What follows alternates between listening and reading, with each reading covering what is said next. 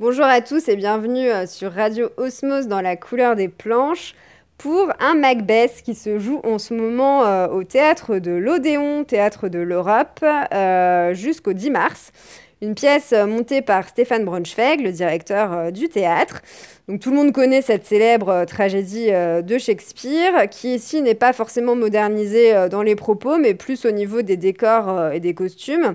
Euh, c'est vrai que le propos n'a pas forcément besoin d'être modernisé parce qu'il résonne euh, encore aujourd'hui, notamment euh, sur la question des arcanes du pouvoir, ici en l'occurrence avec Macbeth, donc qui gravit peu à peu les strates du pouvoir pour accéder au trône d'Écosse, aux côtés de sa femme Lady Macbeth en semant euh, plus d'une tête euh, sur leur passage. Voilà, donc euh, le conflit politique est ici bien mis en valeur et n'a aucune frontière aussi bien temporelle que géographique. Et on retrouve d'ailleurs un salon aux dorures et aux moulures qui ne sont pas sans nous rappeler notre Élysée actuel où siège notre président de la République. Et en contraste, parce qu'il y a plusieurs niveaux de décor avec des portes, des murs qui s'ouvrent et qui se referment, il y a autour de cet espace politique euh, un premier espace recouvert d'un carrelage blanc au niveau du sol et du mur. Euh, c'est une matière très clinique qui euh, nous rappelle presque la boucherie, voilà, une, espèce de boucherie qui est très propice au, meurtre et, au sang. un espace qui est divisé en deux. Alors devant, en fond de scène, ce serait plus l'espace des trois sorcières qui prédiront moult choses à Macbeth sur son avenir. Et en arrière-salle, plutôt celui du château de Macbeth, avec euh, notamment sa cuisine dans laquelle euh, trônent de nombreux couteaux qui nous renvoie euh, à une scène du début où Macbeth a une vision d'un poignard qui flotte dans l'air devant lui pour quelque part indirectement le, le, pousser au meurtre.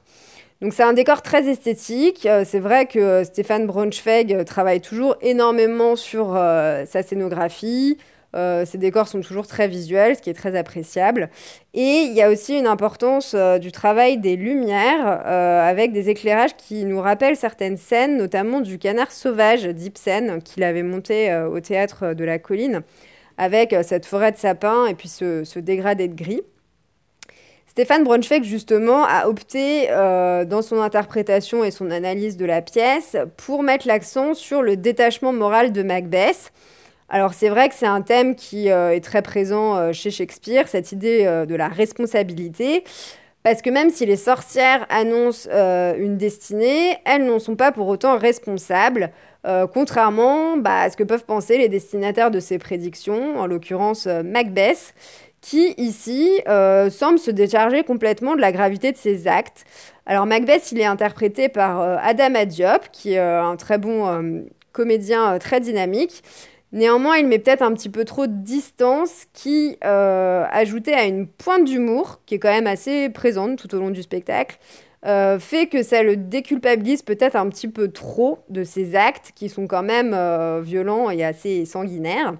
contrairement à sa femme, Lady Macbeth, qui, elle, est interprétée par Chloé Réjon, qui est une comédienne sublime et qui, pour le coup, est vraiment hantée par le sang versé par son époux.